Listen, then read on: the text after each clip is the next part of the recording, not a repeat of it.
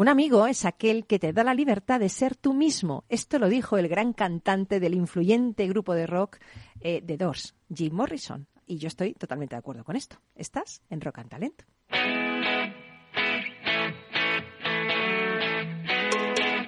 En Capital Radio, Rock and Talent, con Paloma Orozco.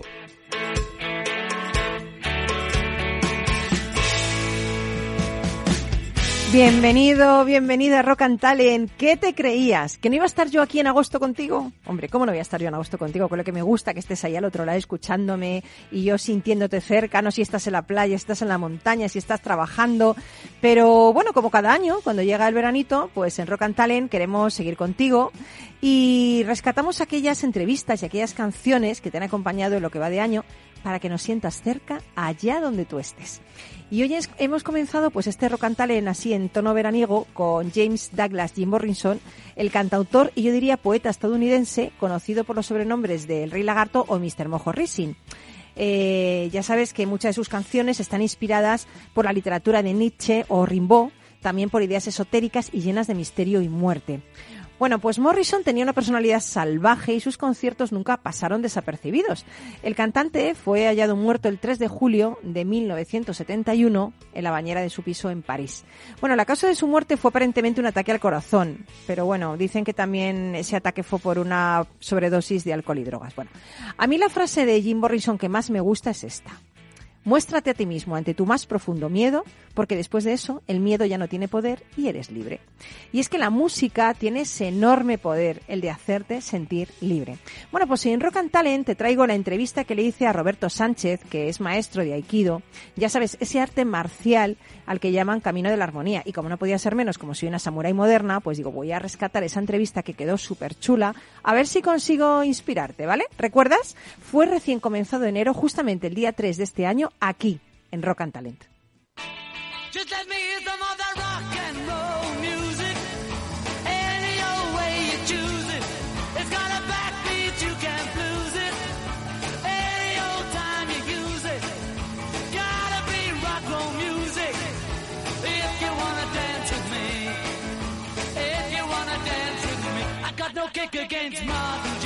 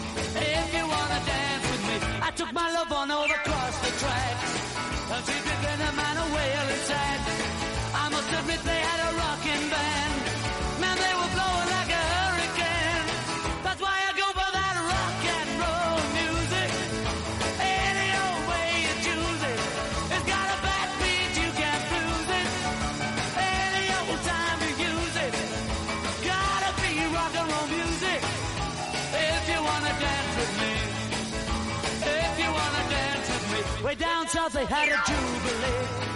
Them Georgia folks they had a jamboree. They're drinking homebrew from a wooden cup. The folks are dancing, they got all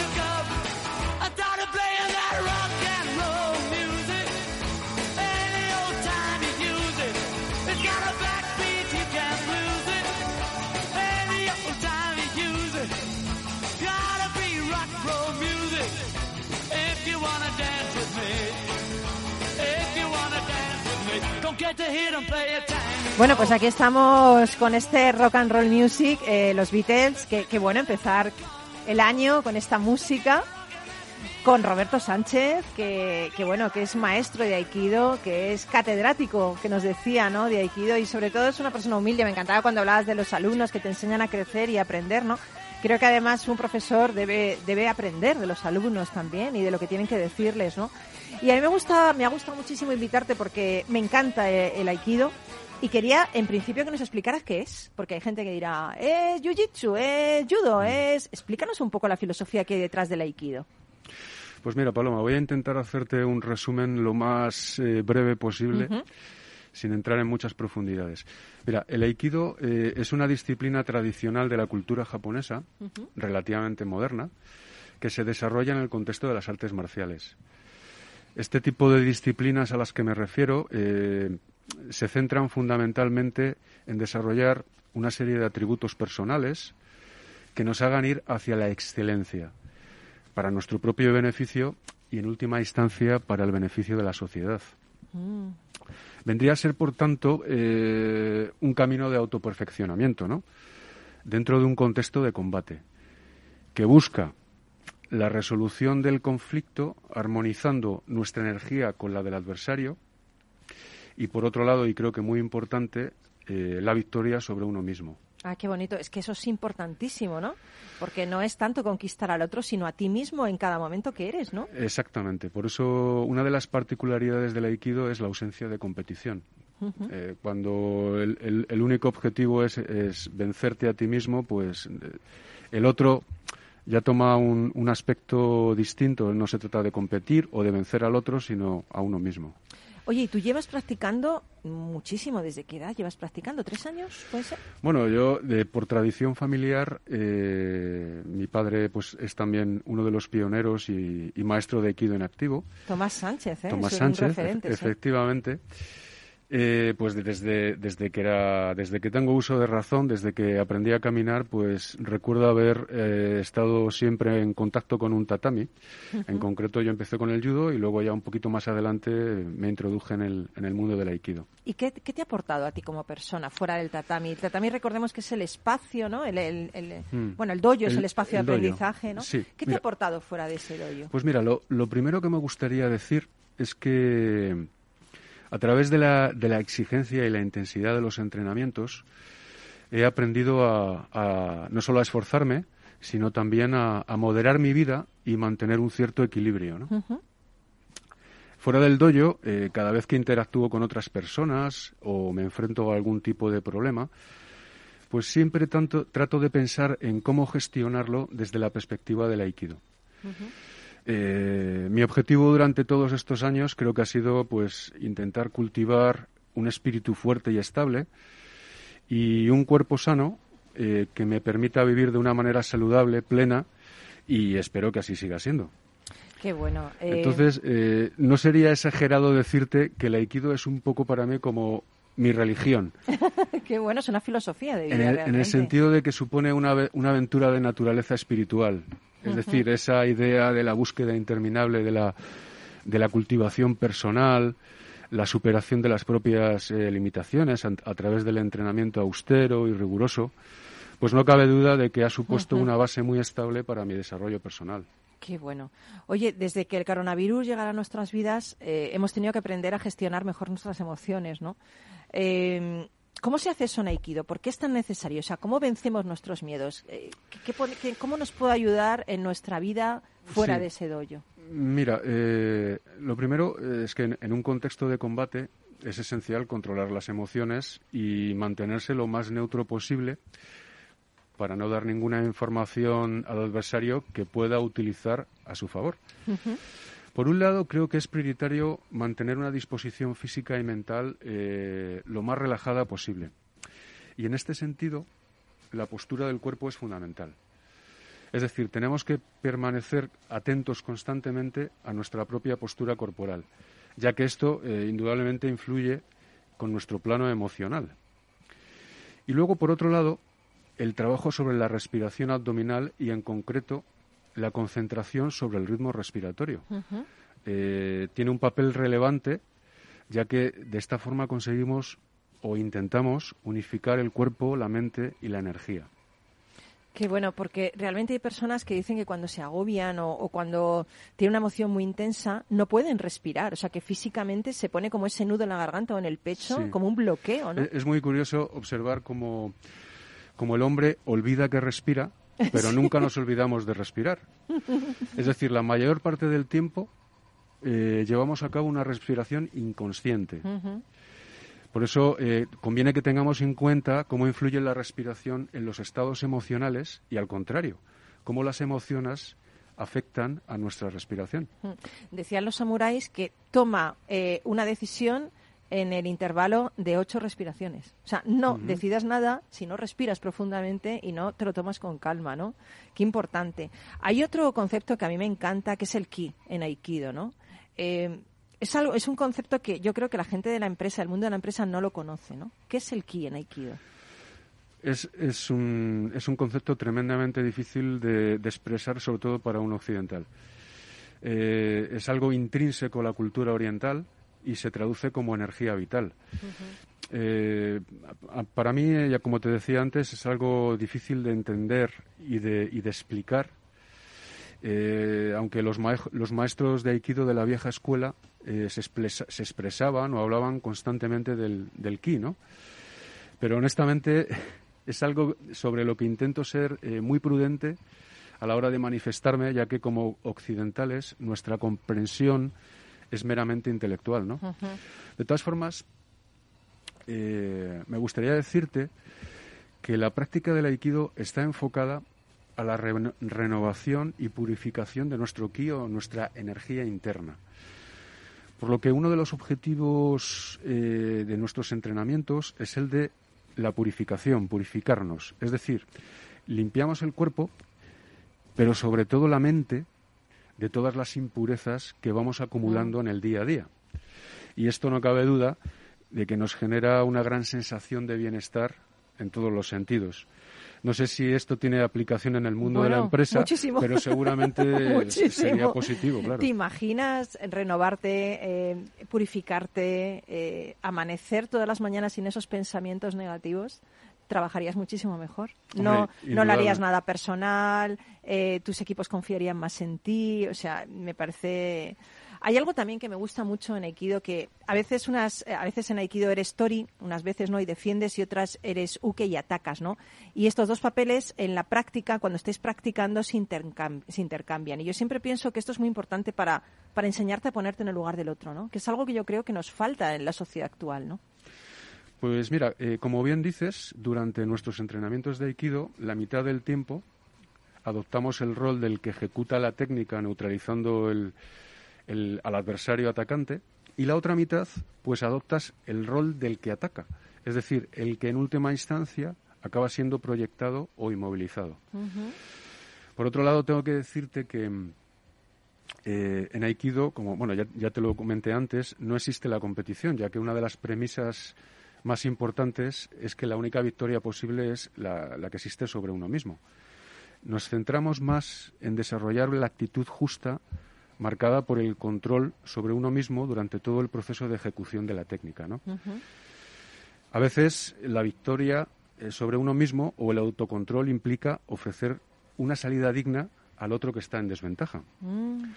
Entonces, eh, creo que con este tipo de interacción se consigue desarrollar una gran empatía, complicidad, respeto. Comunicación, ¿no? Realmente, escuchar en los movimientos del otro, ¿no? Ya que, como bien dices, eh, te pones en su lugar y llegas a interiorizarlo en tu propio cuerpo. Hmm. Y esto hace que se genere una gran energía positiva hmm. a nivel individual y también a nivel colectivo. Madre mía, si los líderes fueran más equidocas, el mundo estaría mejor de las empresas. Fíjate, yo eh, vi a tu padre una vez eh, dirigiendo su, su, bueno, en su dojo y, siempre cuento esto, ¿eh? ¿eh? Te lo voy a contar, yo no sé si él, si lo oye, se acordará, supongo que no, pero a mí me impactó muchísimo, muchísimo una anécdota con tu padre. Yo estaba viendo cómo, cómo estaba haciendo la práctica y hubo una persona que llegó tarde. Y entonces eh, yo no sabía que no se permite entrar al dojo si llegas tarde, te tiene que dar el maestro permiso, ¿verdad? Bueno, pues tu, tu, eh, tu, padre le dio permiso y como cinco minutos después de la práctica le llamó, ¿no? Entonces todos se pararon, que es una cosa que me, me de repente se paran todos y digo, ¿qué habrá pasado? Y entonces tu, tu padre reprendió de una forma honesta y a otra persona. Dijo, no me gusta cómo has hecho esto, eh, por favor intenta mejorar para la siguiente vez, ¿no? Y, tampoco me gusta que hayas llegado tarde, ¿no? Todos estaban en Seiza, estaban eh, escuchando, ¿no? Y entonces lo que más me extrañó es que este hombre, eh, que estaba en esa posición de respeto hacia el maestro, levanta la cabeza y le dice a tu padre, gracias maestro por corregirme. Esto me pareció algo tan increíble que siempre lo cuento porque es como, y, si hiciéramos esto en las empresas, sería maravilloso porque esa persona se ha tomado un tiempo para, para decirte algo que ha visto para que tú mejores. Es, es, es amor, es generosidad, es, es no sé, es dar un poco de ti mismo, ¿no? Eh, no sé por qué las empresas lo hacemos todo tan personal. ¿Por qué no podemos decir eso? Gracias porque has visto algo en mí que puede ser bueno, puede ser malo, pero te has tomado este tiempo para, para decirme que puedo hacerlo mejor, ¿no? Esto, esto me pareció increíble. Yo creo que tu padre no se acordará de eso, pero yo, la verdad es que me pareció como un mundo diferente totalmente, ¿no? Mm, mm. Muchas veces solamente el mero hecho de dar las gracias ya genera eh, un cambio de actitud en, en, nuestro interlocutor, ¿no? Y hay que decirlo desde, o sea, con corazón, es decir, no se trata de un mero gesto, sino por eso en, en las disciplinas eh, japonesas el sentido de la etiqueta es, es importantísimo. Hoy en día el problema es que muchas de estas, de estas disciplinas se han desvirtuado y se han convertido en deportes de competición y han perdido, han perdido ese aspecto de la tradición, la filosofía, de, ¿no? de guardar la etiqueta, el respeto. Eh, en fin, es, es, algo que nos aporta y nos enriquece en nuestro día a día, sin lugar a dudas. Yo estuve leyendo un poco vuestro fundador, ¿no? ¿Cómo, cómo, cómo fue esa qué historia tan bonita, no? Cuéntanos un poco. Bueno, el, fundador del Aikido, eh, pues es, está, habría que contextualizarlo en el momento histórico ¿no? y, en, y cultural de, del Japón de aquella época, a finales del siglo XIX. Eh, y bueno, pues él, él, en, aquella, en aquellos momentos eh, todos los jóvenes practicaban artes marciales, formaba parte de su cultura. Y él, eh, bueno, pues a través de, estudiar en diversas escuelas de artes marciales, al final consiguió eh, una serie de conclusiones eh, acerca de, cómo, cómo, cómo, debíamos afrontar los conflictos. Y entonces, por eso en la palabra aikido se emplea el concepto de armonía. Es decir, se trata de armonizar en el sentido de converger, de unificar de, de, de crear eh, en, en, la práctica o la técnica se trata de con, eh, conseguir crear un movimiento unificado con el otro donde no existe rechazo, no existe el conflicto y eh, con, man, mantenemos una disposición fluida si, siempre, como decía antes, manteniendo el control sobre nosotros mismos, sin perder, sin perder, sin dejarnos llevar por las emociones. Es que qué importante es eso, ¿eh? Qué importante es gestionarte. Yo nunca digo controlar, porque controlar no es, no es una cuestión de que no salga esa emoción, sino que salga por el cauce adecuado, ¿no? Eh, no sé, yo creo que es, es muy bonito que, que, la gente pudiera sacar esas enseñanzas. Por eso me ha encantado que vinieras a compartir eh, tus enseñanzas con nosotros. Y, y, bueno, has estado a gusto con nosotros, ¿no? Hombre, es la mejor forma de empezar el año. Mira, mira qué música te ha puesto el duende. Vamos, sí, es un sí, lujazo. me encanta. te ha puesto una música preciosa. Pues con esta música eh, vamos a irnos hacia armónicamente, ¿eh? porque hablar contigo eh, te deja en armonía total, ¿eh? ¿verdad? En, en, en, equilibrio total. Nos vamos a ir hacia la publicidad, pero tú quédate con nosotros, que todavía tenemos muchas más cosas que, que escuchar aquí en Rock and Talent. Volvemos enseguida. Rock and Talent con Paloma Orozco.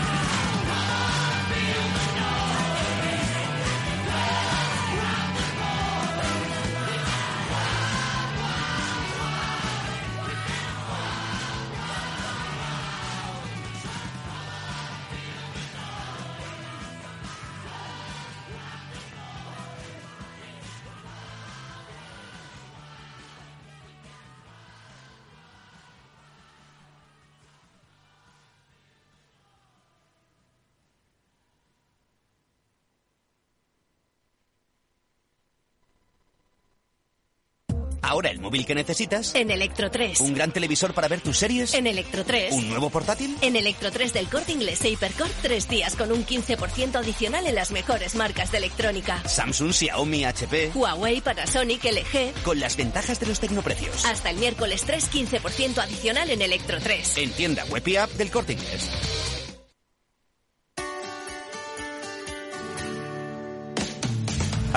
En Capital Radio, está el programa más divertido y de mayor influencia en el mundo del capital humano. Todos los viernes a la una de la tarde, únete a Humanos en la Oficina, presentado y dirigido por el speaker internacional Miguel Ángel Pérez Laguna.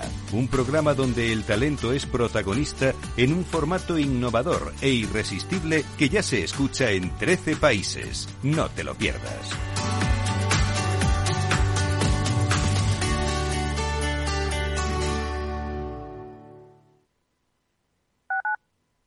Capital Radio Madrid 103.2. Nueva frecuencia, nuevo sonido.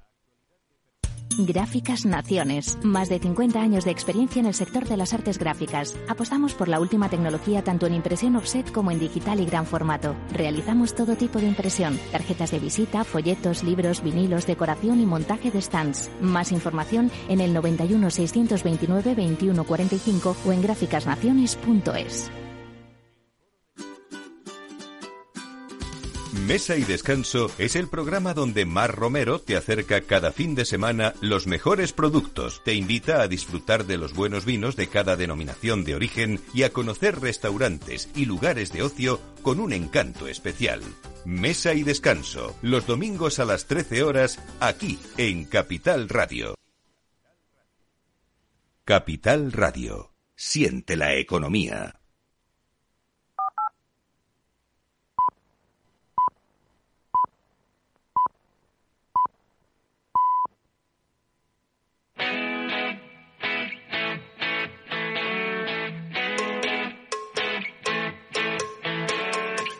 Rock and Talent con Paloma Orozco.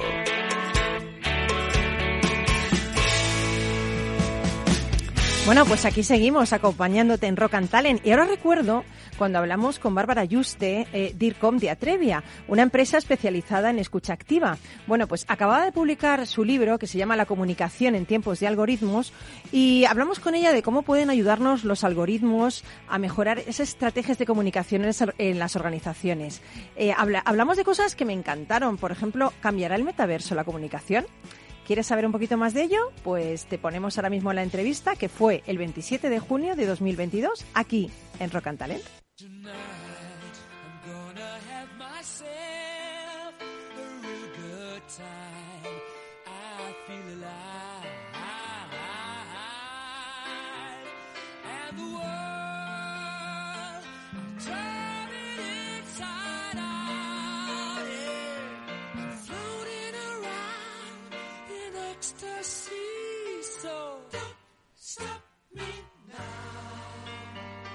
Rock and Talent con Paloma Orozco.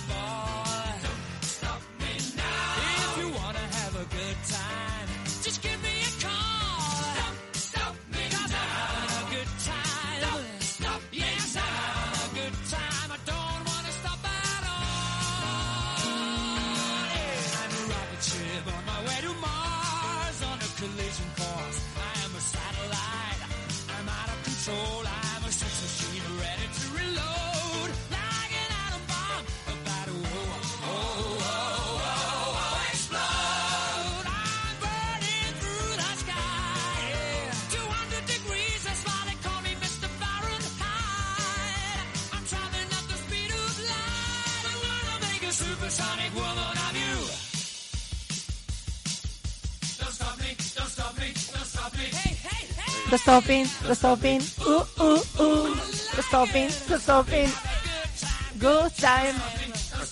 Uh. ¿Cómo me pone esta canción? Bueno, Emilio eh, está tocando la guitarra eléctrica sin guitarra. Claro. Como debe ser. Es, esto es un arte, esto es un arte. buenos, sí, sí. Esto es un arte, Me joder. falta el mi- escenario únicamente, Ay, pero hoy ya me he venido arriba, Miki, con Ah. esta canción. Don't Stop Me Now, Queen. Es que cuando yo estoy triste me pongo esta canción y paso la aspiradora. ¿Ah, sí? Si no, no la paso nunca. O sea, con esta es lo único que me hace que me venga arriba y pa- y pase la aspiradora. Si no, no. Con el Fari no lo haces. Con el Fari no. El Fari no. nomás. El Fari lo que hago es que me subo a un taxi.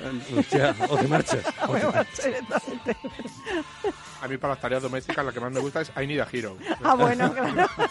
en ese momento hace falta. Sí, sí, sí. Bueno, ¿cantamos un poco o qué? Sin duda. Don't stop me now. Don't stop me now.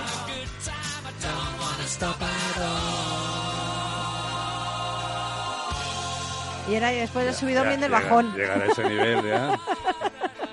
Mercurio Viene- es imposible. claro, ahora viene el bajón. Ya hemos eh, subido a las estrellas El el momento cohete. mechero. Momento O mechero. linterna del móvil en el siglo otro XXI. Día, el otro día leí una cosa que dicen que qué diferencia hay un concierto de Mecano y del Fari, que el Mecano, el mechero, está así como en el aire y del Fari aquí abajo en la mano. Con todos mis respetos, ¿eh? Por Dios. Pobrecillo. No, la verdad, oye, hay que, hay que también que luchar también por los, por los, eh, por los genios españoles. Yo creo que no es la típica música que me guste, pero, pero tenía su público Ni a mí. y, jolín. A mí en absoluto. Vale, genial. Y, y, y entroncando con tu chiste está el tema de la mandanga. Que, ¿Qué es la mandanga?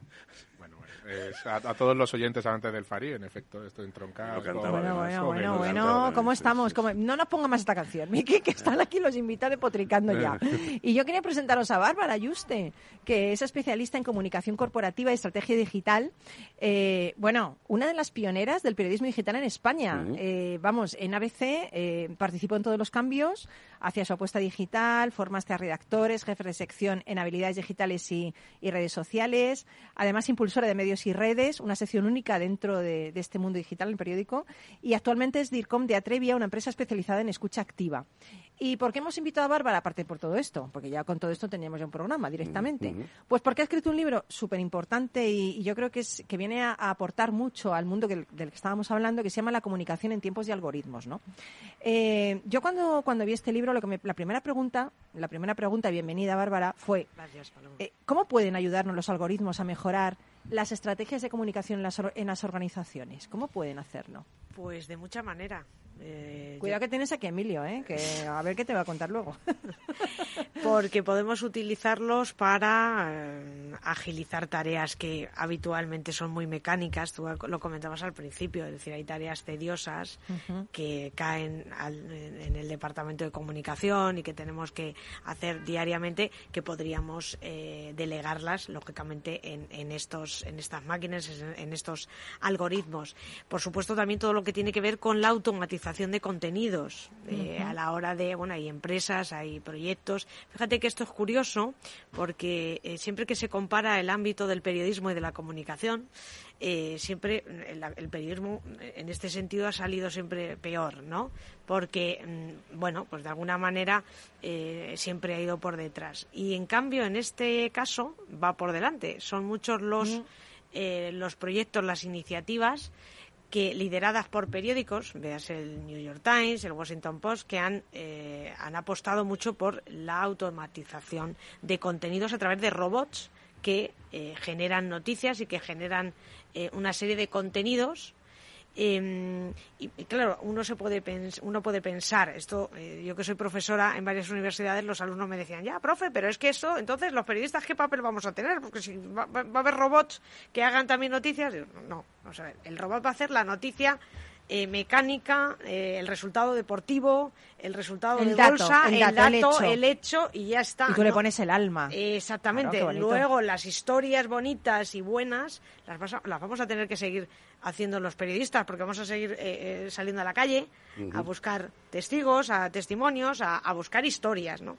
Pero eh, determinadas informaciones que son, como digo, muy mecánicas y que están vinculadas a cosas, a hechos, a datos, como tú dices, ¿no? Los resultados deportivos de una jornada, ¿no? De fútbol, bueno, pues, pues es que qué aportación tiene ahí la, Es el que son, periodista? son hechos, además, eh, claro, te aseguras que son los, los reales. O sea, Exactamente. Bueno, pues aquí hay, como te digo, eh, experiencias, eh, eh, incluso españolas, eh, de, de- de empresas como Narrativa, que lo cuento en el libro, o como Leo, que es una eh, es un es un es un robot liderado además por periodistas tecnológicos que, que Joaquín conoce mucho, porque es, es también Ostras. eh, sí, eh, son a ver si va a ser un robot de la Joaquín. no, Joaquín. pero Soy parte. eh, tenemos, Parte tenemos ahí much- eh, muchos colegas, Sí. periodistas de tecnología, eh, que han impulsado eh, este robot que, como digo, viene a eh, desarrollar una serie de tareas mecánicas eh, que le, eh, eh, le facilitan la vida al periodista y que, de manera que el periodista Qué pueda bueno. aportar valor y lo que tú comentabas, ¿no? Pueda aportar ese alma, ¿no? Esa,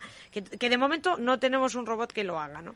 En el ámbito de la comunicación corporativa es verdad que también se están haciendo determinadas eh, iniciativas sobre esto, sobre la generación automática de contenido como informes, reports, reviews en, en, en, Sí. en- en- en los sitios web y demás, pero van un poco más lentos. ¿eh?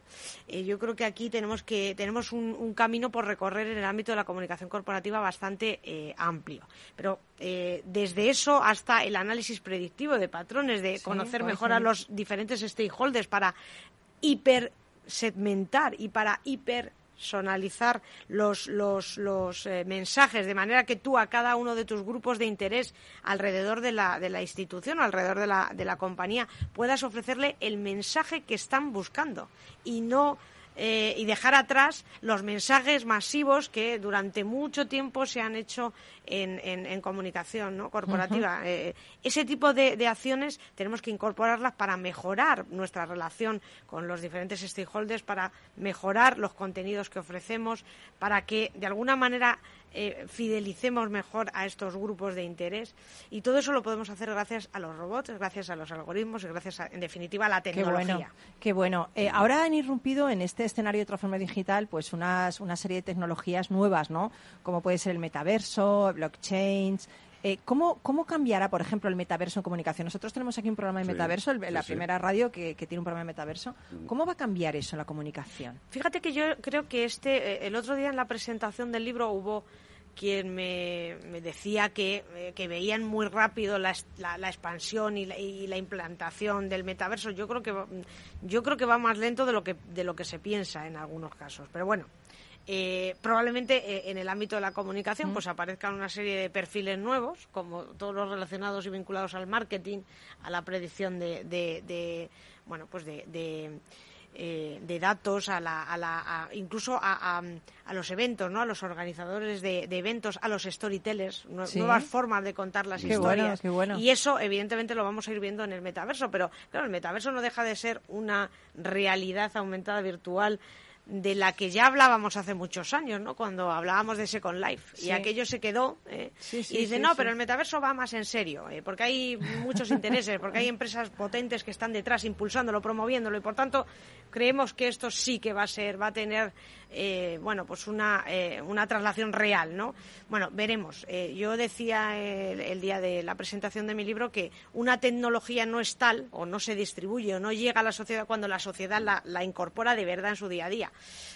Vamos estamos a- en ello, ¿no? Estamos en ello, es decir, yo creo que el tema del metaverso, pues vamos, vamos a verlo, pero más, más lento. Yo quería hacer un breve apunte en, en dos temas. Primero, como decía al principio, el tema de las fake news. Las fake news, eh, evidentemente, hay que detectarlas y hay que detectarlas gracias a los algoritmos porque es la única forma en la que podamos eh, em, reconocerlas. Sí. Eh, a, a efectos de- de- del gran público, todo lo que se publica, uno se lo traga o no se lo Sí, traga. sí, pero ¿no? evidentemente tiene que haber ese elemento que disocie lo que es falso Sí. de lo que de lo que es real. Y con respecto al tema del, del metaverso, evidentemente siempre va a haber una parte de, de- de moda, la parte fashion de, de- la tecnología. eh, eh, Emilio también la conoce muy bien. eh, Muchas veces la moda eh, eh, impone ciertas tecnologías. Por ejemplo, con el blockchain, el problema con el blockchain es que faltan desarrolladores de blockchain y por eso es muy caro hacer blockchain a veces, ¿no? Pero cada vez hay más desarrolladores. Y en este caso también con el metaverso ocurre que hay pocos desarrolladores de metaverso Mm, claro. y eh, evidentemente será muy caro. Pero entiendo yo que tal y como se está popularizando la tecnología, también conseguiremos que el metaverso sea más popular de lo que es hoy en día. A mí me encanta el metaverso porque soy más joven. Me hacen un avatar y yo soy Sabes. Yo jovencísima. con ¿eh? con el respecto a lo que metaverso. comentaba Joaquín, estoy completamente de acuerdo que los algoritmos nos ayudan a detectar e identificar las fake news. Claro. De hecho, hay muchas empresas, y medios de comunicación que todos conocemos, ¿no? Maldita, Neutral, que están de- Ujú. dedicados a la verificación de, de información, a la detección de fake news y todavía no están, desa- no están implementando la tecnología eh, puntera para hacerlo más rápido. Todavía eh, eh, utilizan, combinan eh, determinadas herramientas con la labor humana, porque no tienen todavía. Es decir, eh, pensemos que la tecnología en este sentido, que es absolutamente certera y, y- y- Sí, sí. y- y- y precisa, eh, es, es muy cara. eh, y todavía las empresas y, los medios y tal, pues están reticentes a hacer esas, esas inversiones, pero que está claro que gracias a la tecnología será mucho más fácil detectar un- una fake news y detectar sobre todo algo muy importante para la reputación de las compañías, Claro. que es detectar una potencial crisis. ¿Vale? Mm, una potencial bueno. crisis que a partir de ahí se pueda desenvolver y, y Hacer crecer una estrategia, claro. exactamente y hacer una estrategia para retener y para frenar una posible Mm. crisis reputacional. Esto es fundamental y yo creo que de cara a, a los, mm, al contexto que vivimos de, de fake news es, es- es fundamental te- desarrollarlo. Pues oye, me ha encantado. Además, las fake news es, una, es un- uno de los capítulos de su libro, ¿eh? Que Sí, sí, yo he sí. estado ahí No, no, por- por- estudiando. por eso lo he- lo he Y, sacado, porque ya lo he claro, trabajado no, bastante no, no. Y bueno, yo lo recomiendo, ¿eh? Yo recomiendo la comunicación en tiempos de algoritmos eh, de Bárbara Yuste, porque es una una persona que tiene toda la autoridad para hablar de esto y que nos, nos eh, da, da luz al final del túnel, ¿no? Que nos orienta y es como otra como tú, pero en mujer, mira, Emilio. Otra otra abridora de caminos, ¿eh? Otra abridora de caminos, ¿eh? bueno, mil gracias, Bárbara. Gracias a Eh, vosotros, ha sido muy interesante. y, nada, quédate porque ahora vamos a conocer también. Ahora, ahora nos vamos a volar un poco. Nos vamos a volar. Bien. Eh, lo tenemos claro esto, ¿no? Tú eres paloma, ¿no? Yo soy paloma, Claro. imagínate si no vuelo yo. Evidentemente hay que Yo volar, claro. Todos los días estoy volando, todos los días. Y hablaremos de las Ah, plumas también. Sí, hablaremos de Las- plumas, plumas, sí, sí. paloma y pluma están Ahí muy está, ahí está, ahí conectados. está, ahí Ah, está, está conectado, está conectadísimo. Como tú digas. Así que nos vamos, no sé qué canción me va a poner a Miki porque me ha dicho que es una sorpresa. Ah. Rock and Talent. Capital Radio. ¿Eres buena en matemáticas? Bueno, yo la verdad es que no mucho. yo suspendía mucho cuando era pequeña, pero estoy cambiando por momentos gracias a nuestro experto en libros, Carlos Pucha Givela, que desde su blog de libros bookideasblog.com nos ilustra cada lunes en las materias más diversas. Esta vez le tocó el turno a la ecuación del éxito, un libro que nos ayudó a descubrir la proporción que existe entre habilidad y suerte, tanto en los negocios y las inversiones como en los deportes. No te pierdas ni un minuto de la entrevista porque no tiene desperdicio. ¿Recuerdas? La emitimos el 24 de enero de 2022 aquí, en Rock and Talent.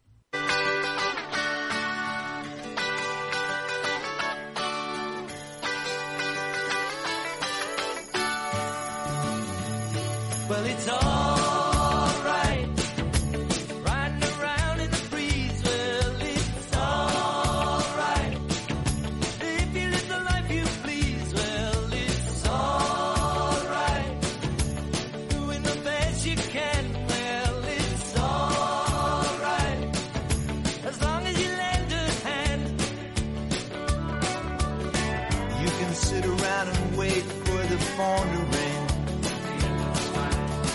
Waiting for someone to tell you everything. Sit around and wonder what tomorrow will bring. Maybe a diamond ring. Well, it's alright. Even if they say you're wrong,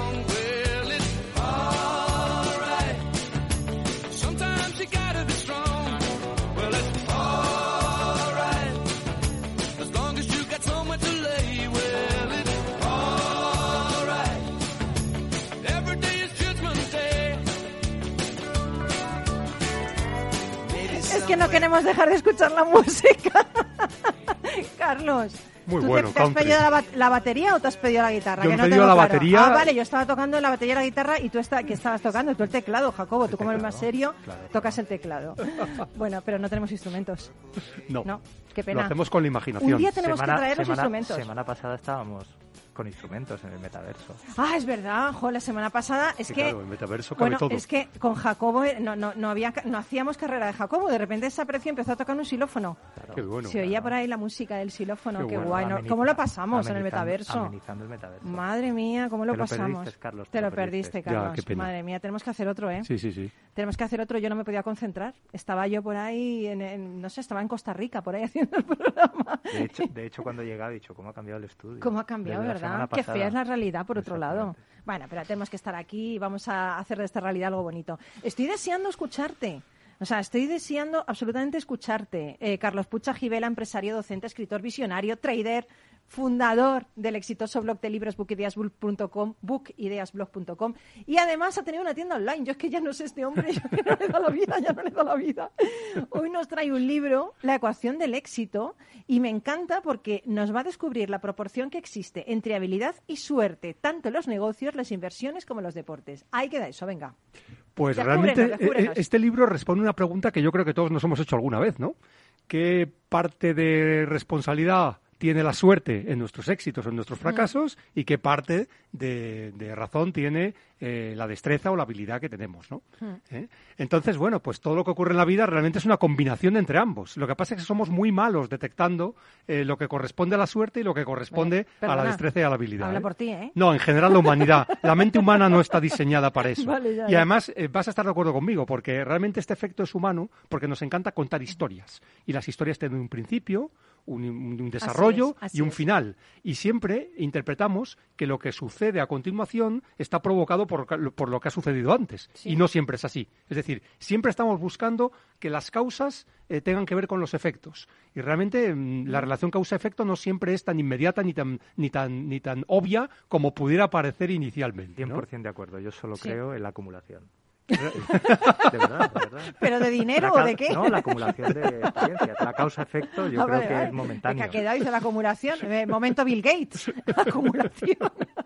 Pero esto que estamos hablando ha sido un problema en la ciencia durante muchos siglos. Se llama la falacia post-hoc, que viene del latín. ¿Cómo? ¿Post-hoc? Post-hoc. Sí, y la no viene falacia, falacia post con un nombre más... mm, Pues es una. Bueno, viene de post-hoc ergo propter hoc. No, es decir, me- no, ocurre algo, luego sucede otra cosa. me, quedo ¿Sabes? con el, me quedo con el nombre corto.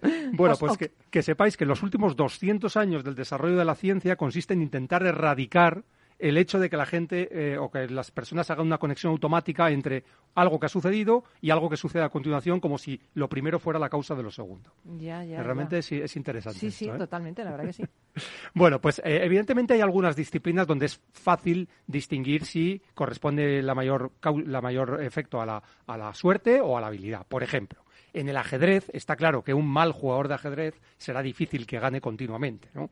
Eh, pero también ocurre en otras disciplinas. En la medicina, pues se pueden ver las proporciones de operaciones exitosas, por ejemplo, ¿no? Aunque ahí ya es más discutible, ¿eh? Sí. O sea, siempre hay disciplinas en donde la suerte no tiene una gran influencia más, ¿no? ¿O y otras en las que sí puede, obt- eh, puede tener más influencia.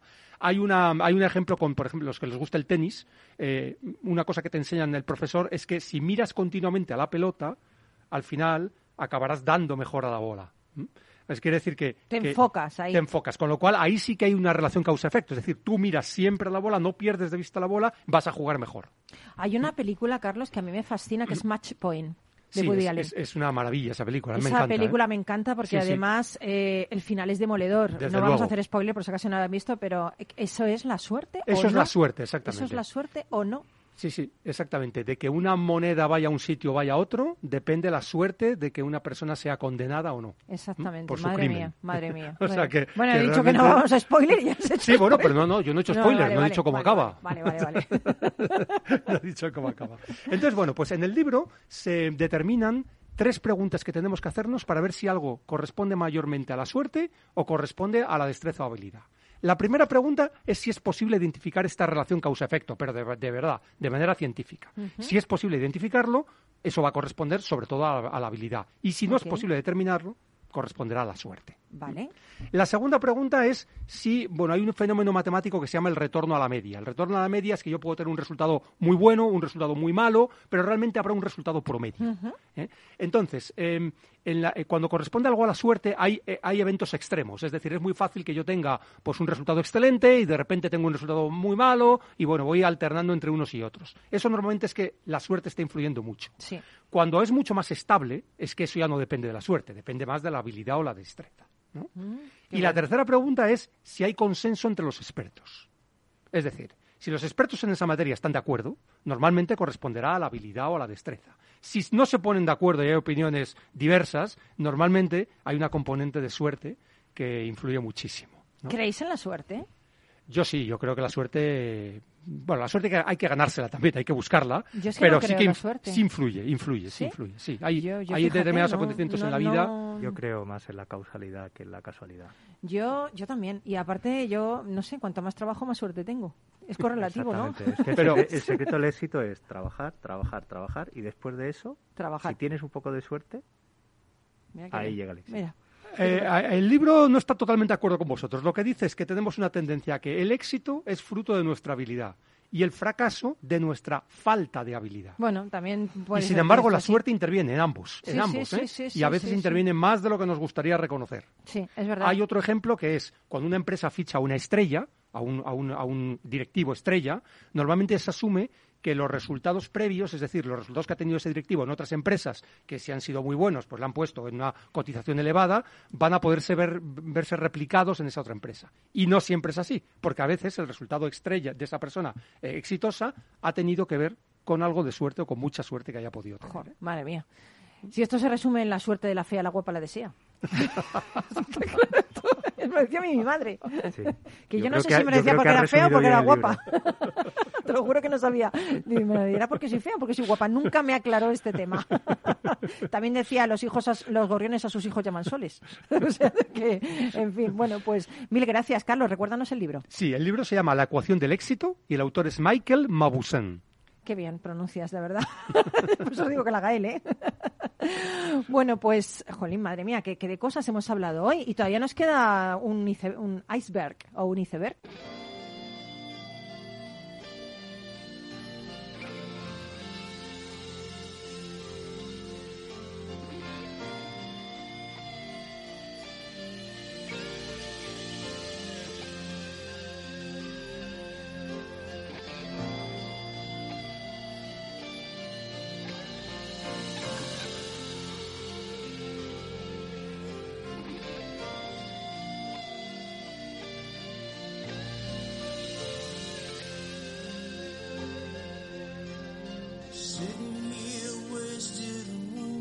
Y hoy, para terminar, eh, este 1 de agosto, por cierto, mañana es mi cumple, ¿eh? o sea que a ver si alguien que está escuchando me felicitáis. Bueno, pues para terminar te decía que quería compartir contigo algo que leí hace días y es un cuento que se llama El cuento de la vaca.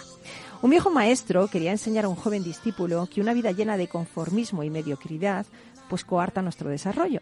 Entonces fueron a visitar el pueblo más pobre de la comarca y dentro de él buscaron la casa más humilde. En ella malvivían el padre, la madre, cuatro hijos y dos abuelos.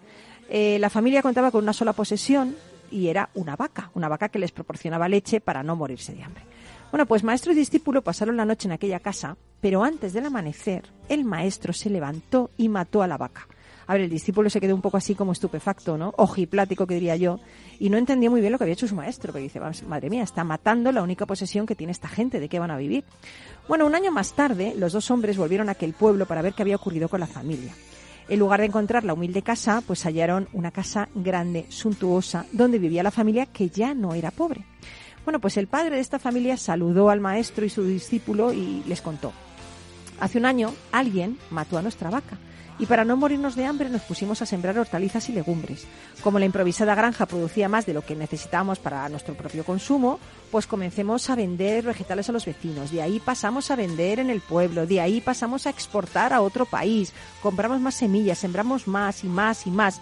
Y así pudimos iniciar un próspero negocio que nos permite cambiar y mejorar nuestra vida a diario. El joven discípulo eh, comprendió finalmente la lección que su maestro quería enseñarle. Y es que la vaca, amigo amiga, simboliza todo aquello que nos mantiene atados a la mediocridad. Puede ser la comodidad que no nos deja avanzar por miedo a lo desconocido o las excusas que sirven para eludir nuestras propias responsabilidades. Existen muchas vacas, muchas, muchas vacas en nuestras vidas. ¿Cuáles son las tuyas? Lo que tienes que hacer es encontrar la que más pesa, matarla para renovarte y empezar una nueva vida sin esa sensación de comodidad, esa sensación que a veces es una sensación muy poco real de seguridad. Así que nada, te dejo, disfruta de este verano, un abrazo enorme de todo el equipo del programa y ya sabes que nos vemos aquí durante todo el verano en Rock and Talent. Disfruta del verano, un besito fuerte, chao, hasta la semana que viene.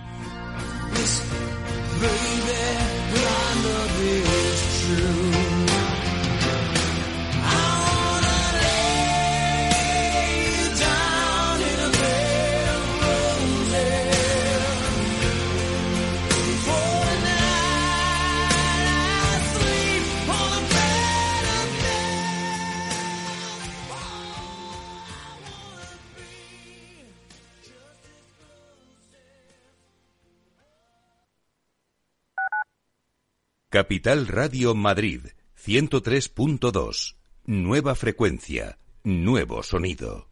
Disfruta de la mejor cocina gallega en Montes de Galicia. Todo un clásico moderno en el barrio de Salamanca. Disfruta de la variada dieta atlántica, de las mejores carnes y pescados tratados con respeto y transparencia y regados con una de las mejores bodegas de la zona. En grupo, en familia o en pareja, Montes de Galicia te ofrece el espacio perfecto en cada ocasión. Bueno, la siguiente consulta nos llega desde Bulgaria, desde Sofía, la capital. Julen, buenos días. Muy buenos días, eh, señor Vicente y señor Durante. ¿Sigue usted Capital Radio en Bulgaria? Sí, hombre, lo cojo por internet. Arriba. ¿Eh? Capital Radio traspasa fronteras. Capital Radio sí es lo mejor, ¿eh?